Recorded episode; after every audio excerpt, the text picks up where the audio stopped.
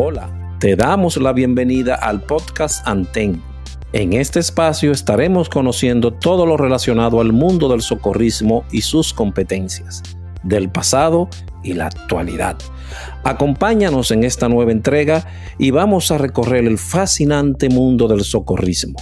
Pero antes recuerda calificarnos y activar la campanita para cuando lleguen los nuevos episodios. Bienvenidos socorristas del mundo.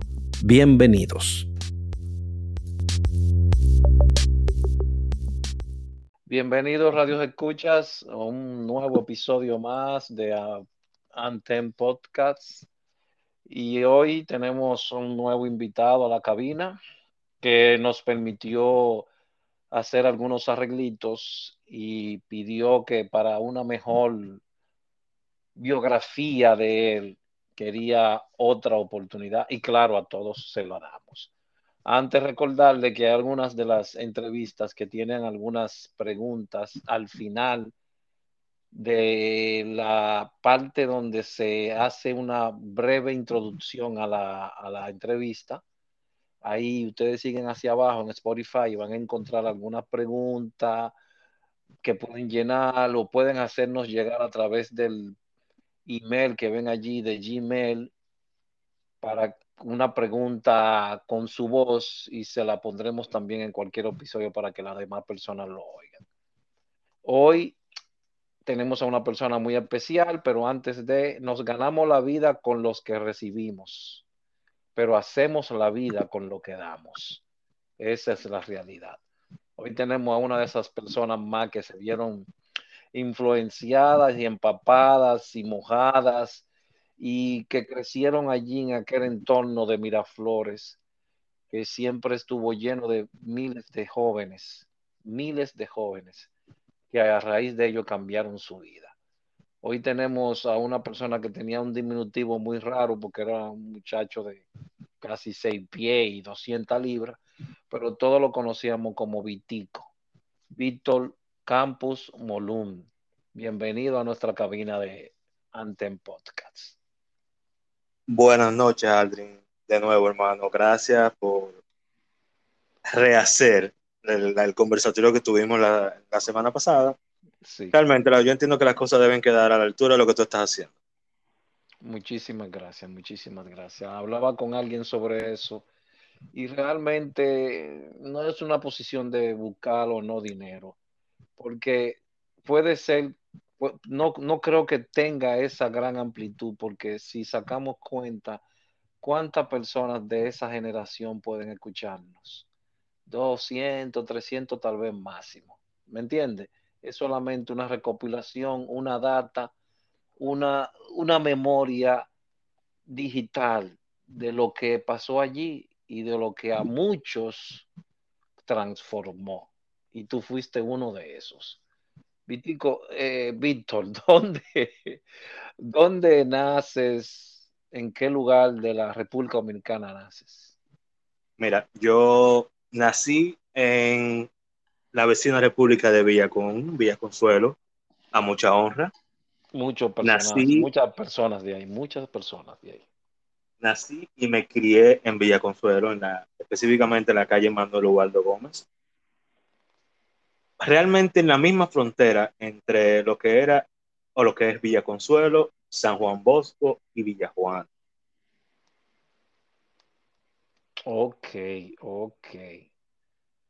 En esa, en ese, en, esa localidad, eh, ¿cómo fue tu vida allí? ¿Qué, hiciste? ¿En cuáles escuelas y cuáles, o cuáles colegios fuiste?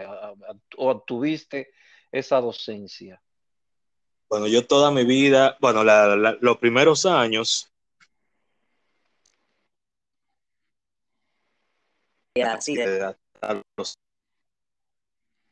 Fue un. Se llamaba Evangélico Antillano, ya no existe. Y, de ahí, Bosco, ahí me formé y me hice bachiller en ciencias físicas y naturales. Toda mi vida en el Colegio Don Bosco, solamente estudié ahí. ¿Tuviste algún contacto con alguna otra institución o algo antes de... Allá en el colegio había una tropa scout. pero aunque yo lo veía y medio me llamaba la atención, como que nunca me decidía. Y realmente me acerqué, llegué a ir a un par de reuniones, pero como que eso no llenaba lo que yo estaba buscando, como que no. Es decir, ya desde pequeño tú tenías una, un norte, un camino a seguir. Exacto, yo entiendo que sí, yo entiendo que siempre tuve esa parte del como querer servir, querer ayudar. Y como que los scouts no me... Pero eso tú crees que vino de familia, hay, alguien en la familia, en tu familia, madre o al lado del padre o de la madre, que, que venga eso como en el ADN tuyo.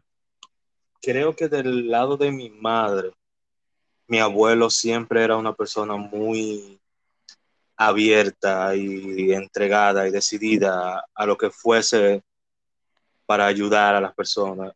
Inclusive, sí, inclusive cada vez que allá en el barrio, en esa época, estamos hablando de los años 60, por ahí, si alguien se ponía malo o lo que sea, a él era que le iban a buscar Don Molún para que lo llevara al médico porque él siempre estaba dispuesto. ¿Él era médico o simplemente que le gustaba ayudar? Le gustaba ayudar, un buen samaritano lo que era. Ok. ¿Tú, crees que sea de por ahí que venga el tú ya tener un norte de temprana edad y saber qué tú querías? Indiscutiblemente yo diría que sí. Que por ahí debe venir. De inmediatamente tú deseabas ayudar a través de la medicina o simplemente ayudar? Ayudar. Eh, en ese momento la medicina no era parte de, del norte. Ok, ok. Entonces, pasas a los scouts o, o ves los scouts y como que no te llama. Entonces, ¿cómo llega ese, ese, esa, a ese esa pequeña dosis de, de, de, de Miraflores? ¿Cómo yo, y em cuándo? Yo empecé, si mi memoria no me es infiel, Estamos hablando de 1990, 91, como mucho. En el comité, no recuerdo el nombre, con la licenciada, la psicóloga Elizabeth Rodríguez, prima tuya. Sí. Primita, hermana. Sí, debe de ser. Y llegué donde Elizabeth, que ella tenía un comité de Cruz Roja de la Juventud, en Villajuana. Llegué donde ella por un primo hermano que ya no está en este plano, espero que esté descansando en paz donde quiera que esté, que él fue quien me introdujo a ese mundo. Y me empezó a llevar todos los sábados a las reuniones que se hacían en la casa de Lisa. Eso era como parte de un primo hermano más adulto que quería como darte un buen camino, tal vez, ¿no verdad? Algo así. Mm, no realmente, tenemos la misma edad, simplemente él, alguien lo introdujo por ese lado y él entendió que a mí me iba a gustar el ambiente y no se equivocó. Ok, entonces, ¿qué, qué hacía Elizabeth Rodríguez con ustedes? Eh, ¿qué, qué, qué, actividades le presentaba para mantener el grupo? Claro está. Elizabeth en esa en ese comité de juventud, ella es, eso hay que sí, hay que reconocer, Elizabeth sí estuvo muy enfocada en la capacitación de nosotros. Nosotros empezamos eh, con todo lo que es la historia de la Cruz Roja, desde Solferino, la biografía de una cosas, cómo pasaron esas cosas que dieron orígenes. Se llamó la Cruz Roja, por qué fue la Cruz Roja, todo lo que hoy conocemos como difusión. Ella siempre estuvo muy empeñada en, inculcar esos principios. Y e incluso, como te comenté anteriormente, también ella se enfocaba mucho en el asunto de la inteligencia emocional, de cómo reaccionar ante ciertas situaciones, ya fuese una emergencia médica o lo que fuese, lo que fuere, pero sí cómo reaccionar y cómo proceder sin que eso marcara, te marcara como persona. Eh, ¿Recuerdas tú cuántas personas habían ahí? En ese comité éramos como 12, entre 12 y 15, más o menos. De similar a tu edad. Sí, éramos más o menos, yo era uno de los más jóvenes, pero sí era, andábamos por ahí. El más viejo a lo mejor me llevaba dos, tres años, no más de ahí. Ok. ¿Y dónde se reúnen? En, su, en la casa de ella. En la casa de Elizabeth, en la Manuel Ubaldo Gómez, al fondo, casi esquina Quinto Centenario. Ok. que era la misma calle que yo nací pero al fondo. Ustedes todos los sábados estaban ahí eh, rutinariamente. todos los sábados estábamos ahí porque era prácticamente obligatorio que teníamos que ir, porque todos los sábados ella tenía un tema diferente que tratar con nosotros. Ok, era ya sola, no había como una algo colegiado con director, su director, ella era la directora total. Sí, ella era la encargada del comité y eh, usualmente recuerdo que un sábado fue Robert al Monte Báez. Otro sábado fue... Hablarle sobre juventud. Hablar de juventud, de lo que hacíamos y todo eso. Otro día, otro sábado fue Milá, Milagros Orozco. Ok, sí. Que estuvo aquí en una entrevista también. Otro día fue Robin, este, y los muchachos del grupo 14, del comité 14 de Cristo Rey. Eh, eh, que influenciaron posiblemente en los otros comités que se formaron de juventud en toda la capital. Realmente sí. Creo yo, creo yo, no sé. Tendría que preguntarle a Robert.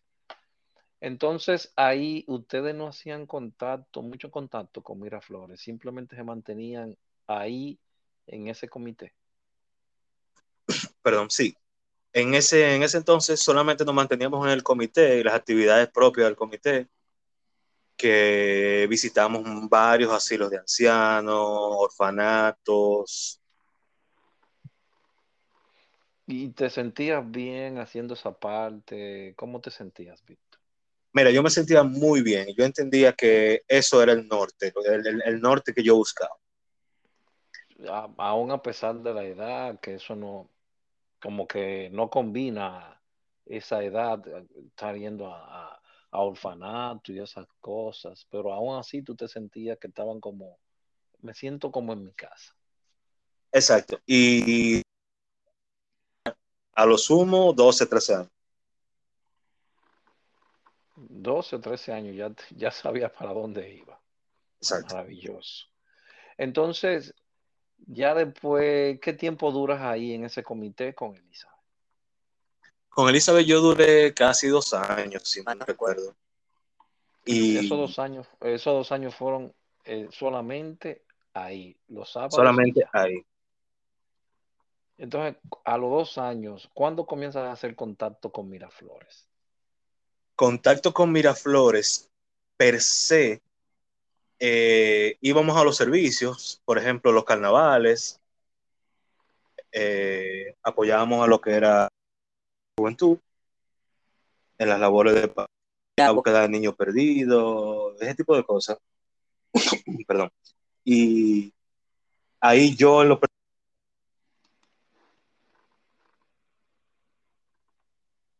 Parece que Víctor tiene un poquito de problema. Vamos a ver que suba. Me escucha ella. Ahora sí. Sí, eh, te decía que nosotros íbamos a los servicios, por ejemplo, eh, los desfiles del malecón, los desfiles de carnaval, ese tipo de cosas. Y ahí yo en lo personal empezó, empecé a darme cuenta de que la Cruz Roja era algo más que el comité de Elizabeth. Ok, era como si, si, si solamente tuviese presentado la portada del libro. Exactamente. Entonces, pero tú, eh, para esos servicios, ¿se iba directamente de la casa de Elizabeth al servicio o tú tenías que ir a Miraflores? Eh, uno nos fuimos directo y otro nos fuimos a Miraflores y de ahí nos llevaron. Ok, y ahí fue la ah, primera ah. vez que yo vi a Miraflores. Ok, pues ahí ya tuviste algo que te, lo que tú me dijiste anteriormente, que viste que había algo más. ¿Dónde fue que lo viste? ¿En esos servicios? En esos servicios y ya donde me di cuenta que realmente había que ir a la sede central a Miraflores fue que todavía no recuerdo el año, de verdad que no, que fue aquel desfile que salieron todos los socorristas, todas las ambulancias, la brigada de rescate de aquel entonces, que se dio una vuelta por Miraflores hasta la 27 y se entró por el listín diario. Pero no recuerdo el año. Ese fue ya cuando yo dije, ok, por aquí es y en la sede central es la vuelta. Yo creo que eso tal vez fue un 8 de mayo, podría ser. Sí, fue un 8 de mayo. Ok, entonces a partir, en ese exacto momento fue que tú dijiste, eh, en este, eh, es por aquí, yo creo que yo quiero seguir por aquí. Exacto, y recuerdo como hoy que yo estaba uniformado de la Cruz Roja, pantalón drill azul, botas, camisa blanca, con los logos de juventud. Y no recuerdo quién fue, creo que fue eh, Astacio Beliar, que al ver cómo yo estaba uniformado, me subieron en el jeep de rescate. ¿Cuál G? ¿Un G azul? No, el Jeep blanco. Sí, en ese, en ese tiempo yo creo que era blanco. Sí, era blanco en ese tiempo. En ese tiempo. ¿Y por qué te subieron ahí, Víctor? No, mira, no Tal vez por la uniformidad, que te veía bien presentado y dijeron, vamos a subirlo. Que... Exactamente, a lo mejor, yo, yo entiendo que era por eso. Yo estaba bien, muy bien presentado, en verdad. Y me subieron ahí, ah, no, pues está bien, vamos, vamos arriba. Era como, era como, era, era como poniéndote un poquito más de ese veneno cruz rojita. Era para que eh, te fueron enganchando, ¿eh? sí, me engañaron. Me, vendieron el sueño y yo lo compré. Exactamente. Ok, entonces ya ahí pasas a la central o no fue nada traumático para Elizabeth, quedaron un acuerdo y tú ibas ahí. Mira, traumático yo creo que sí fue. Sí, porque ella era, Elizabeth era un poco ah, parecido al difunto Astacio. Sí, Elizabeth. Que, eh, eh, velaba mucho por, sus, por, el, por el personal que tenían. Eran muy, muy celosos con ellos. Sí, ella tenía un complejo de mamá con nosotros, que eso era insufrible. Entonces, cuando tú le dijiste eso, ¿qué, ella te, te repostó? ¿Qué ella te dijo? Mira, yo no recuerdo cómo fue la conversación. Yo sé que no fue en, muy buenos términos. ¿Cómo ser? Porque fue que a ella le dijeron que yo estaba yendo a la sede central. Ay, ay, ay, ay, ay, ay. Y, entonces... ya tú te puedes imaginar, tú que conociste a Elizabeth, tú te puedes imaginar el berrinche que se armó. Ay, ay, ay, ay. No recuerda qué te dijo ella, tú no puedes venir aquí. No, ella sí me dijo una vez como que, no, tú tienes que pedirme autorización a mí para venir aquí a la sede central y ahí empezó un, dime que te diré entre Papito Belial y Elizabeth y Robert en el medio, Aníbal Marte por otro lado. Bueno, Aníbal Marte era parte de la, del, equipo eh, baja en, las aguas, siempre estaba como en el lado eh, buscando paz, vamos a hablar sobre eso. Aníbal, era del team, échenle agua al vino. E, exacto, échenle agua al vino, vamos a echarle un poquito de, agua a, este, a, esta, a esta fogata que está muy caliente. Recuerdo que eso fue como un sábado y JM, yo no, no, sé si él se va a acordar de eso porque ya JM el pobre está medio viejo, José Manuel Merete con doble T. Para que lo sepas, si no lo dice así, ya tú sabes lo que te pasa. Eh, sí, sí. ha dicho, me lo, me lo voy a llevar para San Cristóbal. Ay. Y ahí se armó una discutidera. Mira que eso fue épico. Y te estoy hablando, yo tenía cuánto, 14 años. Entre, entre, entre, entre Atacio, eh, Atacio, JM Ay, mi madre. y Elizabeth. Mira, yo sé, que fue, a mí lo que me daba la risa. Pero eso fue allá mismo, en Miraflores. Allá en la sede central, cuando la oficina de juventud estaba en la esquinita delante. Sí, sí, yo me recuerdo. Entonces, ok, llegas a la sede, ya, ya pasa todo este maremoto. Sí. ¿Y qué sigue haciendo Víctor allí?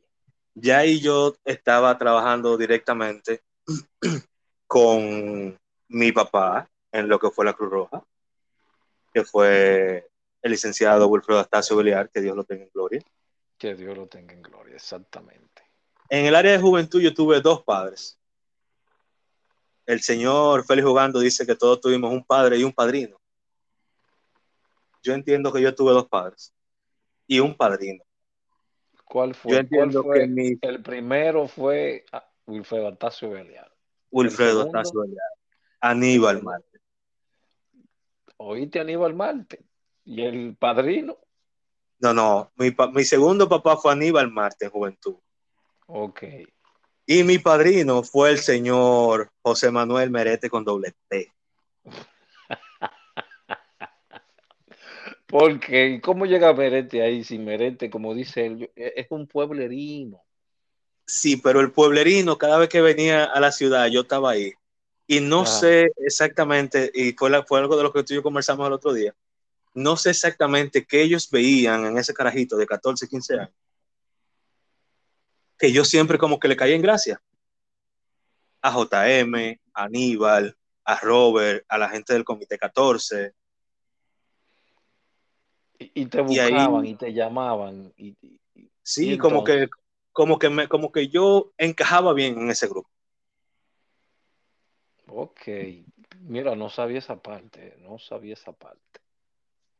Ahí ya en ese proceso no comienzan, ya no comienzan tú a recibir capacitación, nada de eso. Primero auxilio. Eh, sí, ya de ahí yo empecé.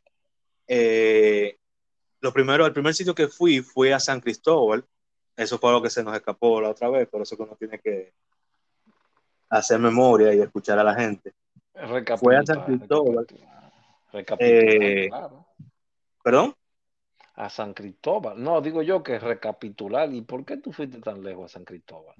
Sí, no, no- yo no recuerdo exactamente qué era lo que había en San Cristóbal, pero era algo como en el liceo, una actividad que tenía Merete. Y ahí yo conocí a un par de ilustres de San Cristóbal, que yo sé que tú te acuerdas de ellos, básicamente el FUA. Ay, ay, ay, ay, ay, ay, ay. Lo ando buscando para una entrevista también. Y, de- y también en San Cristóbal, el grupo de Merete me acogían como que yo era un pueblerino igual que ellos. Ok. Pero- y habían varias personas. Es- esa vez habían varias personas de varios comités. Estaba la gente del comité del 8, de la autopista Sánchez, y ahí que- estaba, ¿En- ¿De qué año estamos hablando, estamos hablando ¿De los 92 por ahí. Y ya eh, San Cristóbal tenía ese empuje. Wow. Sí, San Cristóbal ya, sí, San Cristóbal sí. Y ahí, ahí yo conocí a varias personas, un tal Julio Urbáez, Oh, ay, esa figura, la ando buscando también. Cariñosamente el Yellow. El Yellow, sí, señor. ahí conocí a uno que yo no sé si tú lo conociste, pero él es, él era uno de los hijos de Papito del Comité 14, Alonso Mateo, alias Aquaman. Ey, ay, ay, ay, ay, ay, ay, Aquaman, ¿por qué la hablaba como así, como medio fañoso? Sí, Claro que lo conozco. Y Claro. bueno, ya tú sabes, ese grupito, ahí ¿Y qué yo comencé. ¿Y, y qué tú hacías ahí, Víctor? Yo no recuerdo exactamente qué era lo que estábamos haciendo, y no sé si era una actividad, algo que había en el liceo donde la gente de San Cristóbal se reunía, Ajá. y no recuerdo exactamente el motivo de la reunión, el punto fue que yo fui para allá. Ok. Todavía no has recibido ninguna docencia de... de- No, todavía hasta ese punto no. Después fue que yo tomé mi primer curso de primeros auxilios, que fue, ¿Recuerdas el instructor? sí, mi Oh, instructor fue el hoy doctor Carlos López. Ay, Carlos López Collado. Ahí sí hay. Carlos López fue mi primer instructor de primeros auxilios. Y no recuerda quién fue el monitor. Eh, no, no recuerdo. Sí, no, yo creo que como monitor En ese momento estaba mi amigo Eugenio Fañas, si mi memoria no me es infiel, uno de los monitores. Lo, lo, tuvimos por aquí en una entrevista también. Ok, entonces, primeros auxilios como personal, como voluntario de Cruz Roja de Juventud. De Juventud, sí. Ok, ¿qué sigues tomando después? Después de eso, eh, el curso formal de difusión. Con, claro, está. Con el señor Alejandro Valverde. Claro, pues eso es lo que iba a decir, claro está. Si no me da ese nombre, está mal ahí. Alejandro Valverde y Podestar. La leyenda. Aunque a él no le gusta que le digan leyenda, porque lo hace sentir viejo. Alejandro, cuando tú oigas este podcast, asúmelo y entiéndelo. Eso es lo que hay. Entonces, después de ahí, ¿qué sigue? Después de ahí, eh, tomé el primero auxilios avanzados. Un brinco fuerte. Sí. No hay una. Se daba un brinco fuerte, se, pasaba de, del piso 1 al 10. Al 10. Del 1 al 10 de golpe. ¿Y cómo te fue en ese? ¿No te fue muy chocante ver tanta información eh, a nivel corpórea, la, la, configuración anatómica, que ya se cambia eh, sangrado de anel por epistasis, otorragia, todas esas cosas? ¿No, no, ¿No se te fue difícil? No, si tú supieras que no, para nada. Y aparte de que ese cuerpo de instructores que había con Alejandro Valverde a la cabeza, Ajá, ¿y quiénes más estaban ahí en ese? Mis instructores de PWA fueron el doctor Julio de Peña. Y Julio Manuel de Peña. Este, el hoy doctor Ramón Reyes, Monchi. Mi hermano, mi hermano. El hoy mi papá en la Marina fue Monchi Reyes. Ese es mi hermano. Este, el hoy doctor podemos decirnos de todo, pero es mi hermano. Claro, claro. El hoy ilustre doctor Amado Alejandro Baja Hernández. Y ahí sí hay. Estoy cayéndole atrás a ver si acepta, pero imagínate, vamos a ver cuando el doctor tenga tiempo. Sí. Y creo que participó también, no sé si tú estabas o el señor Stalin Alexander Polanco Abreu. Ay, ese también. Señor Polanquito. Polanquito, Polanquito. Que no es difícil algunas veces comenzar a decir los nombres bien, pero que en aquel entonces duramos, mucho tiempo, Polanquito, Vitico, y, así fue. Ese, es, el es un problema. Exacto, porque hoy tú dices Polanquito, ¿y quién es Polanquito? ¿Quién carajo es Polanquito? Exacto, eh, Polanco. Polanco. Y entonces, ¿cómo te Polanquito, fue eh, hoy, Polanquito es el magistrado Alex Stalin Polanco. Exactamente. ¿Y cómo te fue en el, en, el, en el PWA? ¿Lograste cursarlo? ¿Qué pasó? Sí, en el curso PWA yo lo cursé. Sí fue un poquito el asunto del examen por la presión de Valverde, pero... El, el, tú estás hablando del examen práctico. el examen práctico. Qué dolor de cabeza. Sí, eso fue lo único que fue un poquito eh, incómodo, por decirlo de alguna manera. Y inclusive Alejandro, sí, yo me enteré después que él decía que no, que yo era muy, que yo era muy muchacho para para aprobar ese curso. Y la verdad fue que lo aprobé a la primera. Del primer empujón, lo hiciste. Del primer empujón, lo, tuvieron que entregarme mi certificado de primer auxilio avanzado. Ok. Entonces ya tomas el primer auxilio avanzado. Eh, ¿No te interesa? ¿Ya todavía estás en juventud o qué decidiste? ¿Todavía estabas en juventud en, esa, en ese tiempo? Todavía yo estaba en juventud, pero ahí empecé a hacer una especie de híbrido entre juventud. estaba como alguno, tenías el pie izquierdo en la oficina allá adelante y el pie derecho allá en, el otro pasillo. En el otro pasillo de atrás, sí. Y yo era como un híbrido. Yo pertenecía a juventud, obviamente por mi edad, yo no era mayor de edad, no podía tener socorro todavía, pero sí era bien recibido y bien visto por el personal socorrista de ese momento. Que en ese momento te puedo decir que el señor Félix Jogando. Ay, ay, malo ese, malo, bien malo. Siempre, siempre, siempre, siempre trataba como de escarbarme el cerebro. De tratar de como, como indagar y averiguar mi forma de pensar,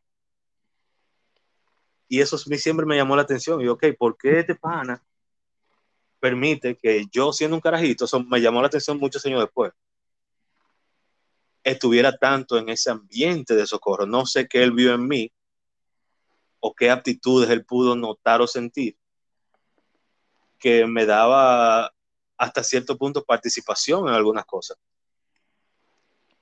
Bueno, hablando como todo líder eh, tienen esos ojos avisores, tú me entiendes, y tienen esas corazonadas con las personas, y tal vez vio esa parte en ti, nadie sabe, puede ser, digo yo. Habría que preguntarle a, él en un momento. Inclusive, una persona que es, que hay, en ese momento habían personas roca izquierda y él. sí, sí, sí. Siempre, siempre me trató con mucha deferencia. Que hoy mi hermano, Raúl González Pantaleón. Sí, ese era, ese enredado todavía. Que yo veía como iban muchachos de juventud y él mismo lo agarraban. Vamos, estos muchachos de juventud, va, va para allá, para su rincón. Para allá, para su lado. no, Vitico, tú te puedes quedar aquí de este lado. Digo, ok. Digo, ok. Ay, ay, ay, ay. Entonces, ya yo vivo ahí. Ay, ay, ay. Entonces, tomas esa capacitación PWA, estás en juventud.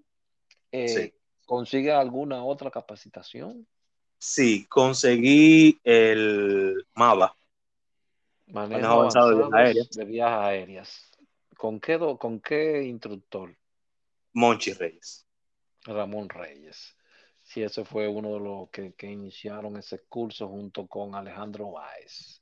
Sí. Y el doctor que no se puede olvidar, Franklin Gómez. Franklin Gómez no es, eh, yo no, nunca tomé una, capacitación con él directamente. Sí, pero es que ellos se soportaron un poquito de Franklin Gómez porque ya en ese tiempo yo creo que era anestesiólogo, me parece. Sí, ya Franklin Gómez ya al tener ya una especialidad, ya sí se apoyaban.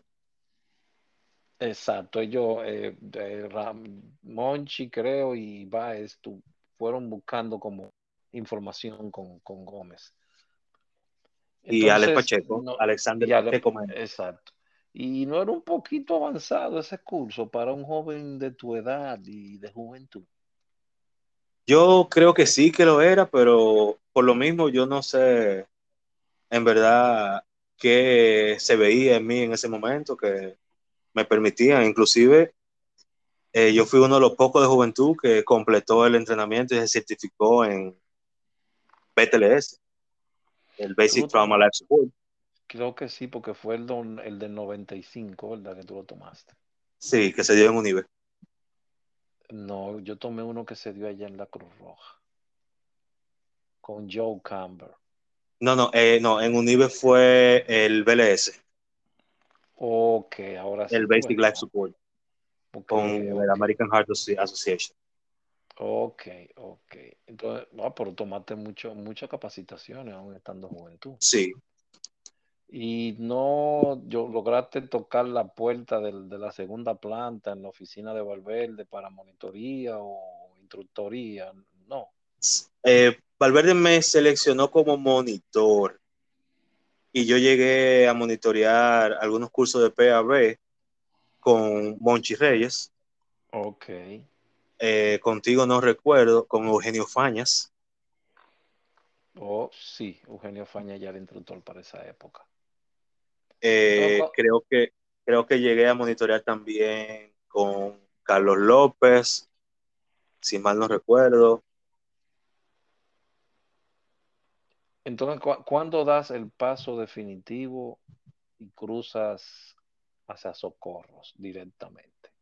Ya a Socorros, yo comienzo alrededor del final del 95-96, eh, que consta en el expediente que yo todavía era menor de edad.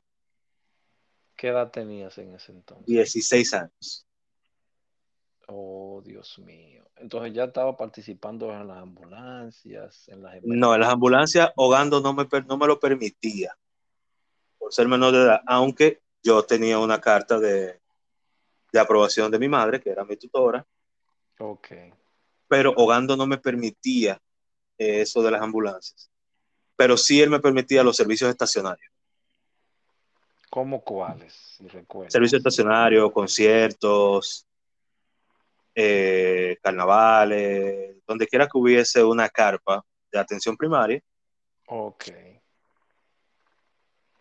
Claro, porque tenía que poner eh, en práctica lo que habías aprendido, claro está. Exacto. Ok, sigues entonces. ¿Qué más haces ya ahí en la parte de socorros? Ya dentro del área de socorro yo me, me como que me orientaba más al área de instrucción que al área de rescate. El área de rescate nunca me llamó la atención, aunque sí participé en algunos, como eh, los de rescate vehicular y extirpación, que se dio el básico del avanzado, con unos boricuas de Guainabo. ¿De quién lo llevó? Porque si no, tú sabes lo que te va a pasar. Sí, que fue traído al país por el señor José Manuel Pérez Merete con doble T. Exacto, dilo bien porque si no ya tú sabes que puede pasarte algo en la vida porque ese hombre te va, a echar una, un guanguá arriba. Y, un y cualquier viaje a Estados Unidos, como que cuando viene a ver me secuestran y hay, una novedad. Es para que lo sepa. y ese curso fue muy interesante porque ahí yo empecé a relacionarme ya con otros miembros de Socorro, que ya ahí comenzamos como a formar un vínculo muy, muy, muy, muy estrecho que se mantiene hasta el día de hoy. ¿Quién fue ese? Eh, ¿Quiénes fueron esos? Ahí estamos hablando del licenciado capitán Camilo Lelis Ventura Ogando, en aquel entonces eh, Camilito. Pues sí, Camilito. siempre estaba buscando, siempre lo andaban buscando para física, no entiendo por qué. porque era, era un tanto novedoso el nene, siempre, eh, eh, siempre había un grito que sonaba en los pasillos, Camilito. Ah, sí, él siempre hacía algo, cuando él no, estaba preso lo andaban buscando. Lo andaban buscando. ¿Con quiénes más entonces hiciste vínculos ahí? Eh, Vladimir Espinalogando, hermano Moreno. buen muchacho. Ignacio Valle, bueno, ah, en esa época, Nachi. Nachi. Son, son dos hermanos, ¿verdad? Ignacio y Pablo, sí. Nachi y Pablo. Exacto.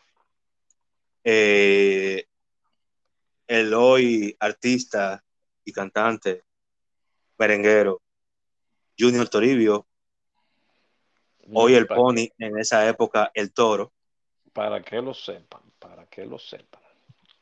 Eh, otro que hicimos mucha química fue el señor Otto Manuel Carela y Flores. Ay, hermano mío, hermano de caminata hacia lo, hacia lo, donde los chinos desde la Cruz Roja y devolvernos para atrás después que comíamos. Ya veo. Y ya después que yo conocí ese grupo, ya llegué a hacer eh, otros cursos ya más del área de socorro, empezando por el curso de campismo, el que terminaba con la caminata aquella de tres días. ¿Por dónde fueron? Villa Altagracia, San Cristóbal. Villa Altagracia, San Cristóbal, y ese lo dio el señor Alexis Batista. Sí, hay una entrevista que viene por ahí pronto ya de él también. Una dama, de, de, de, caballero es una dama. Es. Un gran, una gran persona, una gran persona. Pues entonces, bueno, es que esa eran la, iba a decir, te fuiste por otra área, pero que esas eran las capacitaciones que iban como, como para mantener a la persona en, el hábito de estudio. Seguía PWA, no tenía mucho, porque ese era el límite, PWA, BTLS, y después se ponían estas, buenas, buenos cursos también que a ustedes les gustaban bastante, que eran, o nos gustaba bastante. Sí. lectura de carta, lectura por indicio, todo eso. Entonces tomaste ese también. Sí, tomé ese también y ese no es, no fue tampoco un cachupo, que ahí nos soltaron frente a la zona franca de Vía Gracia y nos vemos el domingo a las 6 de la tarde en Los Cacao San Cristóbal. Y ahí está su mapa, ahí está su brújula, hagan su vida, hagan su diligencia. Bye. Tú estás relajando. ¿Y quién ¿Tú, ¿Tú, recuerdas quiénes estaban en ese grupo? Oh, eh, ese grupo estaba Ale Polanco, Robert Baez, Ay, mi madre. Felio Gando, Edwin Olivares, Amaury Dionisio, Alexi Domínguez. Y tú eres el eh, niño, y tú eres niño de, de 14 años junto al, al, lado de todo eso, de todas esas personas mayores, comparada contigo. Comparado conmigo, sí. Estaba ahí Rubén Díaz. Ay, la figura, compadre. Había un muchacho de juventud que él era del comité 8, eh, Pablo, no recuerdo el apellido, le decían la máquina, Moreno, que es médico ahora de la Marina. No más recuerdo de ese, ¿no? Estaba Julio Urbáez. Fue, fue, una, fue, fue algo bastante interesante. Pero había una, una mezcla ahí entre... Sí, había de socorro y juventud, era, era una mezcla. Porque yo oficialmente no pertenecía a Socorro por la edad. Pero todos mis compinches estaban en Socorro. Era una simbiosis bien rara ahí, Socorro, Juventud, ahí estaba todo el mundo. Bueno, e, era, podría decirse que esa era una de las capacitaciones abiertas, podría decirse. Totalmente. Entonces, cuando regresas de, de, ahí, ¿te gustó la experiencia? ¿Cómo la pasaste? Sí, me gustó la experiencia, no me puedo quejar. en un momento eh, no recuerdo quién era que tenía la brújula, nos votó y tuvimos que meternos por un lado que nada más era ríos, ríos, ríos, ríos, ríos, como por dos horas. Eh, en ese momento creo que fue Rubén Díaz o Amaury Dionisio, no recuerdo bien. Alguien dejó botar la cuerda de rescate y tuvo que irse por Quito y creo que Alexis Domínguez devolverse como dos horas de camino a buscar la cuerda donde la habían dejado tirar. Ay, mi. Ya tú te imaginas lo que pasó y lo que hizo Olivares con eso que tenía en la cuerda que lo dejaron botar, ¿verdad? No, me imagino en ese monte. Muy fuerte, muy fuerte. Eso, ahí se repartió lengua masita y con conecta a todo el que le puso la mano a esa cuerda. Entonces, cuando ya regresan a la capital, ¿te, interesó el área de rescate o no? No. Quedarte con tu emergencia médica sí, me, quedé, me, quedé en mi emergencia médica y después de eso yo creo que yo fui el primero o el segundo chamaquito de juventud que Hogando y Raúl González le permitieron hacer el FOBAPES. Formación básica para el personal de socorros. Ese fue, ¿te recuerdas si fue el primero, segundo? Bueno. Yo creo que fue el segundo. Ok, ¿a dónde fue la caminata? ¿Hacia dónde fue la caminata? a Boca Chica. Creo que sí, está entre el primero o segundo por ahí, porque en ese entonces se hacían así. Y ahí estuvieron unos personajes también, Vladimir, el Toro, Amauri, eh, César Lapae. Ay, ese sí tenía, ese sí tiene resistencia, no sé si la tiene, pero mi hermano ese tigre corría. O Dalí Corniel. Ay, lo tengo, le tengo una, una, le tengo arriba a un personal del FBI que le estoy dando seguimiento continuo. Eh, mira, muchacho, dame la hora y la fecha para tu entrevista. Y ya tú sabes, ese cuadroncito en esa época el director de Socorro era Máximo W. Canela. Ok. Y recuerdo que en una de las correderas, que estaban también tus amigas, las mellizas famosas, Lorna y Berna, Mateo. Hay dos figuras. muy pintorescas. Amiga mía, amiga mía. En una de esas correderas, el señor, me acuerdo como hoy, Camilito, cogió una mata de plátano chiquita. Y ese era el banderín del pelotón corriendo a las nueve y pico de la noche en la planada allá en el Pro ¿Por qué Camilito andaba con esa cosa? ¿Quién te dije que era el director de, Socorro en ese momento? No, pero dejemos así, está bien, porque no queremos nombre. Pero déjame ver, porque sí, yo creo que entré, pero que estamos hablando de una época más para atrás. Tendremos que preguntarle, como dice él, a la memoria viva de Socorro que Félix García ahogando.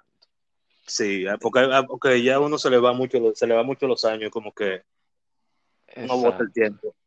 Exacto, entonces ya ahí continúas, eh, pasa por la escuela, eh, casi abarcas todo en poca edad, con poca edad, casi abarca lo que es el departamento de socorro completo. Sí, realmente sí, con, poca edad y, realmente ya después de ahí eh, yo entré a la entonces, aquel entonces Marina de Guerra, ya habiendo empezado a estudiar medicina. Ok y ahí me distancié un poco, porque ya ahí en, ese, en esos momentos ya comenzó el problema de, de aquello de los partidos y eso. Y ya para mí no era prudente estar ya tan, tan involucrado. Aunque nunca me, me retiré del todo, pero ya no, no tan activamente para no tener conflicto con a lo que ya estaba como, como militar, diríamos también. Exacto. Ok, ok. Entonces, ¿qué haces eso en ese tiempo que, que no, no visitas allá? ¿Se te va ya la parte altruista? ¿Ya no quieres ayudar? ¿Qué, qué pasa? No, ya ahí en ese momento, si mi memoria no me es infiel, ahí fue cuando designan a el único moreno, por no decirle negro, que priva en blanco. El señor Eduardo Bienvenido Aybar Hernández. Lo, designan como, como director de juventud. Ok, y ahí como te, como que te motivas a, ir allá de nuevo a Miraflores. Exacto, ya yo me motivo de nuevo a ir a Miraflores, pero ya más para ayudar a Edward. En, ya él como director de juventud, Misael Ventura también estuvo ahí en ese, en ese momento. Y ya yo como que solté un poquito el, lado de socorro y me dediqué más a labores de juventud. Entonces fuiste uno de los pocos que dio el paso hacia socorro y después se devolvió a juventud. Exacto. Digo, Eduard también, porque Eduard era de... No, Eduard empezó también por juventud. Eduard empezó por juventud según la entrevista de él, pues mira, parece que ustedes dos se combinaron y fueron los dos con el mismo pasado, exactamente. Exacto. Mi hermano Bienbo, espero que se deje ver. y entonces, ahí ya, ¿qué pasó después de ahí? Porque ya ahí, no duró mucho. ¿Qué tiempo duró Eduardo? Yo creo que él duró como un año siendo director de juventud. Ok. Y entonces, ¿Seguiste ahí? Sí, ya ahí, ahí seguimos. Eh, Edward hizo varias actividades siendo director de juventud, hizo la segunda carrera de monedas, los rallies que se hacían en la zona colonial, los rallies de juventud. Sí, sí, muy famosos eso. Y nos quedamos ahí básicamente en esa en ese aspecto. De, ¿Tienes alguna otra lejanía de la, del Miraflores en un tiempo? Y, entonces, después de, después de ese tiempo con, con Edward Aybar ahí, eh, ¿qué hiciste después de que él se fue? No, ya después que él se fue, yo me mantuve eh, de una manera pasiva, si se, si se quiere donde íbamos los sábados, los domingos, a pasar el día, si aparecía algo, una emergencia, algo, se, hacía. Y si no, uno se la pasaba ahí, básicamente en camaradería. Ok. ya sales en algún momento, ya no la visitas más, la, la Miraflores. Sí, ya del 98 por ahí, ya mis visitas eran muy, muy, muy, muy, muy esporádicas. Y, 98, 99 ya era muy, muy esporádica la visita. ¿Y ya no tuviste contacto con alguna otra movimiento, algo que te motivara a seguir dando algo de ti por lo demás? Claro, lógico que sí, ya ahí viene la segunda parte, lo que es entonces... Exacto, esa etapa. La Fundación Mare. Exacto, entonces en la otra vez te dije, por favor, defíneme eh, eh, ahí, Mare, ¿qué significa? El acrónimo de Mare significa Matos Reyes. Matos Reyes es por, la, por los apellidos de Eddie Rafael Mato Molina. No, Reyes era es un compadre de Eddie, si mal no recuerdo, que fue quien lo ayudó a, crear la fundación. Ok. Entonces, ¿ingresas ahí o, o Mato se comunica contigo? ¿Cómo fue aquello? Yo llegué a la Fundación Mare por Junior Toribio y por mi adorada amiga y hermana Bianca, Altagracia Martínez Muñiz. Ay, la Racing, compadre. La Racing, cariñosamente, dentro de Mare, cariñosamente la Rutute. La Rutute, ay, mi madre. Bianca, no te voy a dejar en paz en tu Instagram hasta que no me des la entrevista. Falta otra mujer aquí y, tú, y ese eres tú. Estamos, no te voy a dejar tranquila. No debería. Ahí, no, claro que no, tiene que darla. Entonces, ¿qué, ¿cuáles son los fundamentos de, esta, de este movimiento, de esta Fundación Mare, que te llamaron la atención a lo que tú decidiste ir? Mira, fíjate, eh, lo que era Mare teníamos los mismos principios universales que se nos metieron bien adentro en el ambiente cruz rojístico que era el carácter voluntario, la vocación de servicio. Y eso me, llamó mucho la atención. Digo, ok.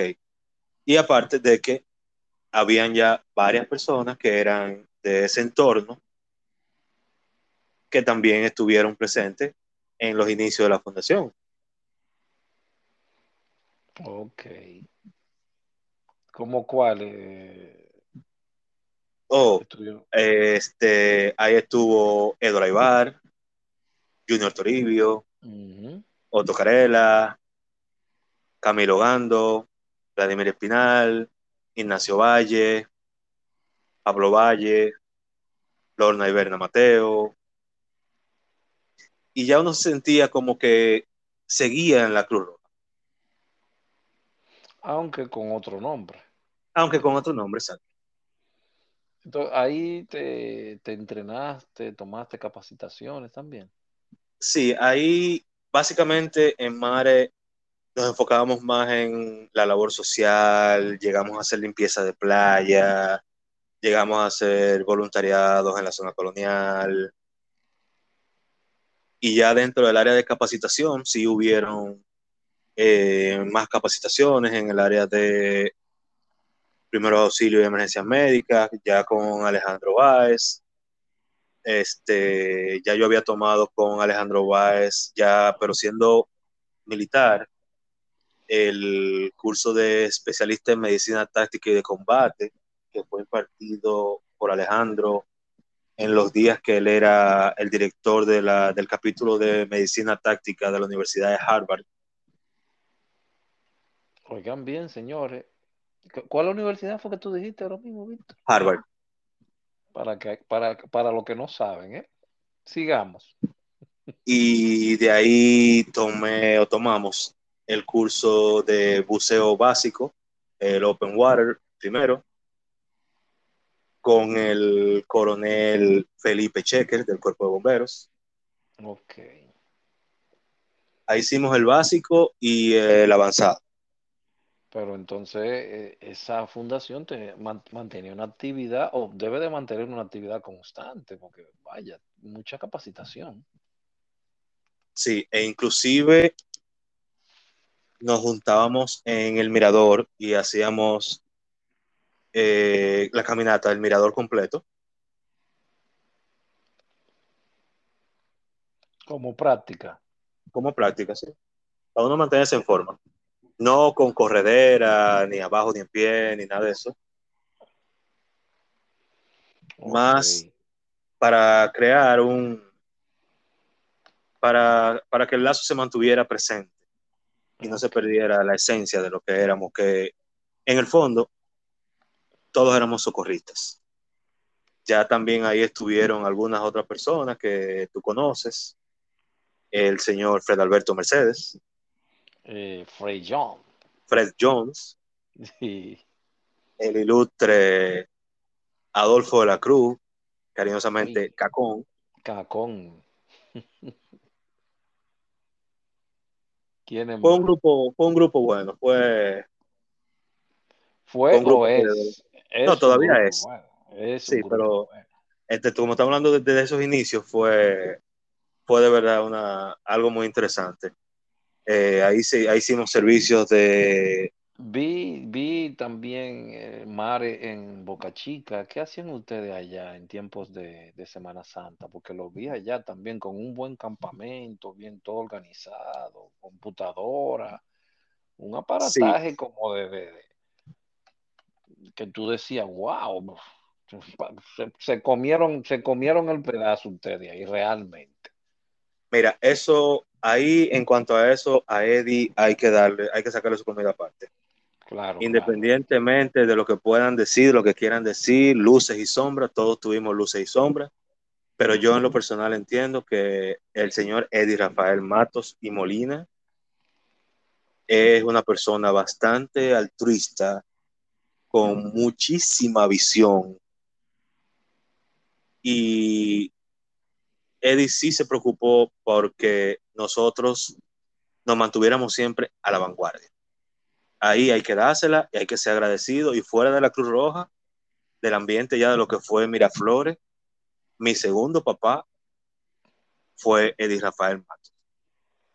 Tu otro papá, diríamos también. Exacto, mi otro mi papá fuera de la Cruz Roja. Exactamente, porque no hay, que dejar de ser, hay que dejar de ser mezquino y cuando tú veías que era eh, todo esto, este montaje en este campamento, tú decías, wow, se, se la comieron aquí, había que decirlo. En, el, en ese momento no se decía porque vaya, tú estabas en un lado, ustedes estaban en otro, y había ese cierto, ese, ese roce. Más sabor de, de, competencia, que no era malo, era una competencia sana de que nosotros somos mejor y ustedes no son tan buenos como nosotros. Pero sí, había, en ese momento había, habían beneficios. ¿Quién se beneficiaba? La sociedad dominicana, la comunidad y las personas que allí, que allí iban. Simplemente eso. Exactamente, y como tú dices, esa Semana Santa, anterior a esa sí se, habían hecho, habíamos hecho servicios de primera respuesta en eh, la Avenida del Puerto, en la carrera de bote y ese tipo de cosas. Eh, ya después llega Semana Santa, si mal no recuerdo la del 98 o 99, no recuerdo bien exactamente, que ya fue directamente trabajando con la alcaldía de Santo Domingo, que en ese momento Boca Chica pertenecía a la alcaldía de Santo Domingo. Y ahí eso fue, como, como tú dices, donde Mare se comió los caramelos de la playa. Ahí los uniformes, todo, se comenzó a implementar el, este, el concepto de biciambulancias, se comenzó a, llevar una contabilidad electrónica de los niños perdidos con brazalete, lectores de escáner. Óyeme, pero Miami, ¿eh? Miami fue que ustedes dijeron. Exactamente ahí, ahí se, definió, nos, nos, nos definimos como lo fuera de liga. Ahí se hacía en la cabeza de la playa, cuando las personas llegaban con un niño, se le ponía un brazalete al niño, ese brazalete se escaneaba y se, en la base de datos se ponían todos los datos de los padres. para que en caso de que ese niño se extraviara, tan pronto alguien lo encontrara, que lo llevara donde nosotros, porque los brazaletes decían Fundación Mare, se escaneaba el brazalete y se sabía exactamente quién era el papá y lo llamábamos de una vez, el papá o la mamá, mire que ese niño está aquí en, en el campamento de la Fundación Mare, pase por aquí. Wow. Mira, yo no sabía esa parte, ¿no? Realmente no sabía esa parte. Y todo eso fue con Mare, eso básicamente ahí en la playa Boca Chica. Pero aparte de eso, Aldrin, también hubieron muchas capacitaciones más en las cuales yo pude participar, que fue el FAJUM, ejercicio de Fuerzas Aliadas Humanitarias. Esa se hizo en la Escuela de Entrenamiento Militar de San Isidro. Ahí se simulaba las labores de prevención, mitigación y respuestas en caso de huracanes, básicamente. ¿Eso fue en, Santo, en República Dominicana o dónde? Sí, eso fue aquí, en, la Dirección de Entrenamiento Militar del Ejército en San Isidro. Se hicieron dos ejercicios de eso, PAJUM, Fuerzas Aliadas Humanitarias, donde había representantes de todas las instituciones de prevención, mitigación y respuesta. También hubieron capacitaciones con la OPS, como fue el curso de Suma.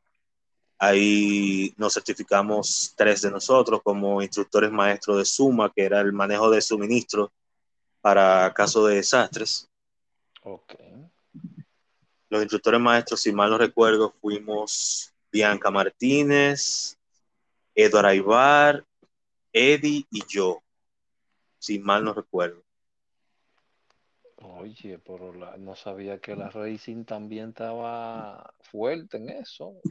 Sí, y a nivel de ya de entrenamientos internacionales, ahí fuimos Eddie y yo a Emmitsburg, Maryland, a la Academia de Bomberos de los Estados Unidos.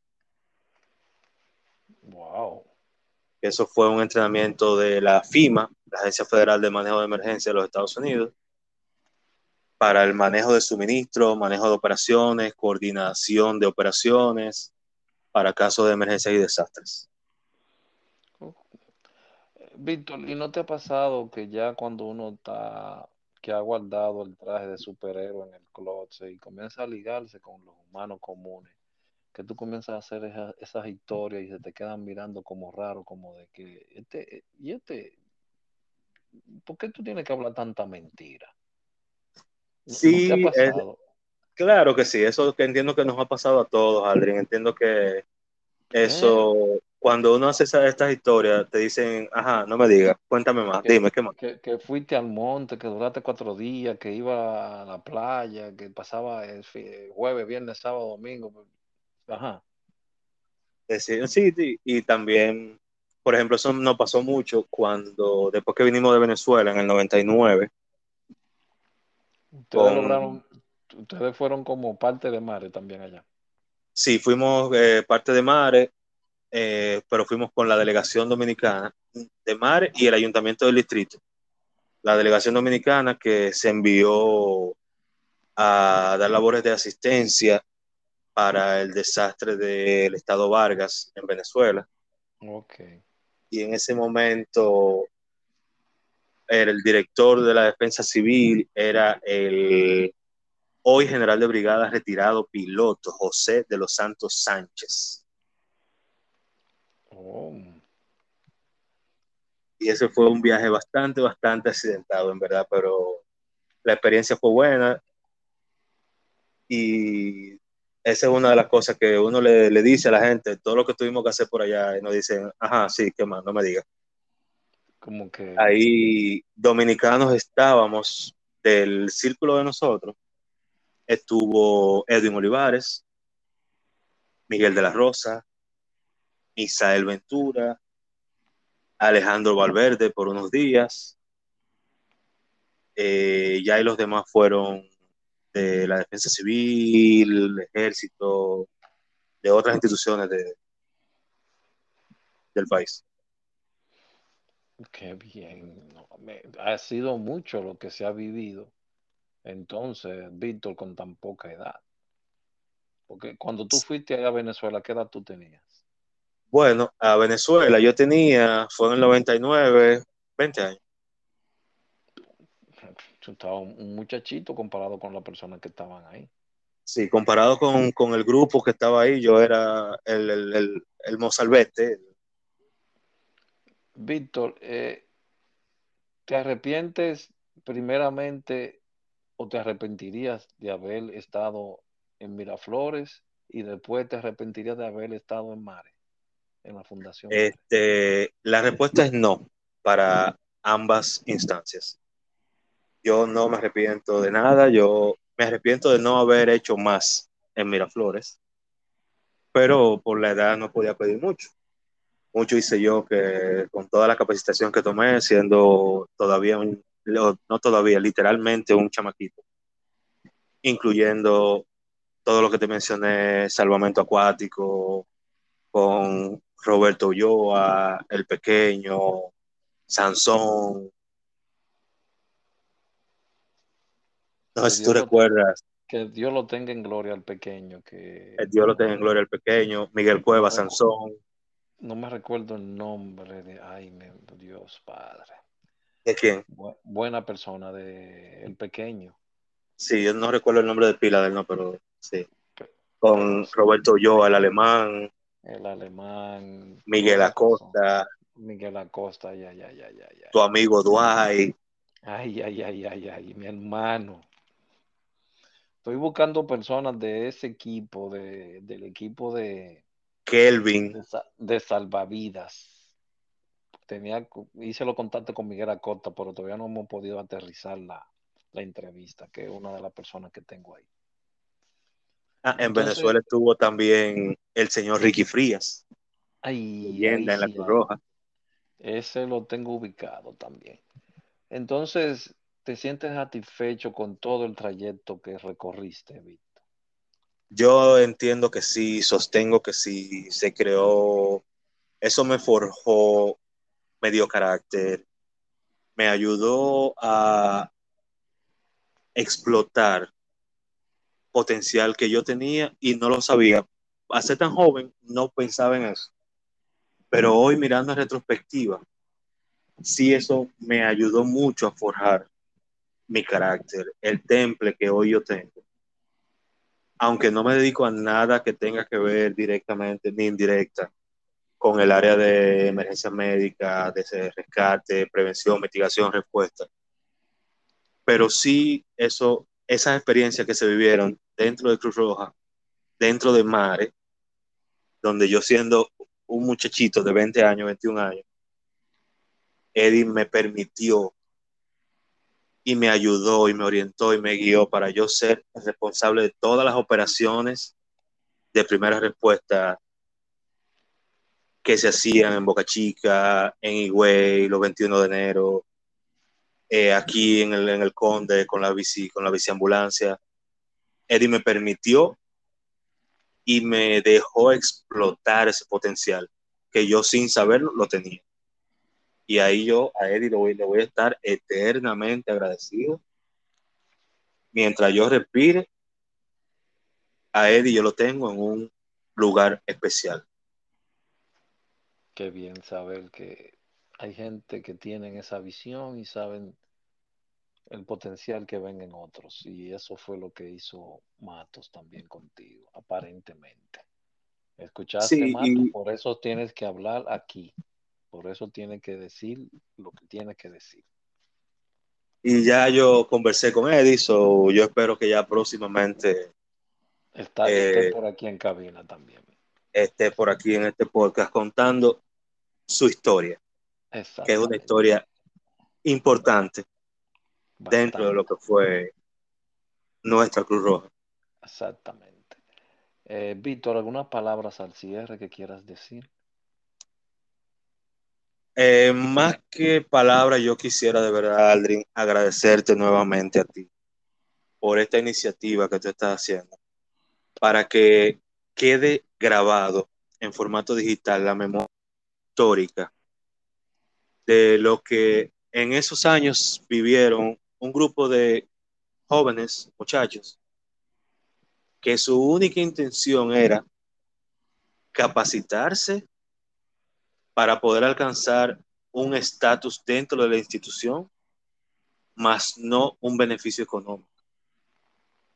Yo entiendo que ya la generación de nosotros en la Cruz Roja, aunque todos ustedes son y eran en ese entonces más viejos que yo, eh, yo creo que ya esa fue la única generación, la última generación donde el voluntariado estuvo como algo intrínseco en nuestra manera de pensar, todos. Muy cierto, muy cierto. Gracias, Víctor, por tu tiempo. Gracias por permitirnos otra vez, señor. Esto fue grabado dos veces. Porque a Víctor me dijo, no, no estoy conforme como se grabó la otra vez.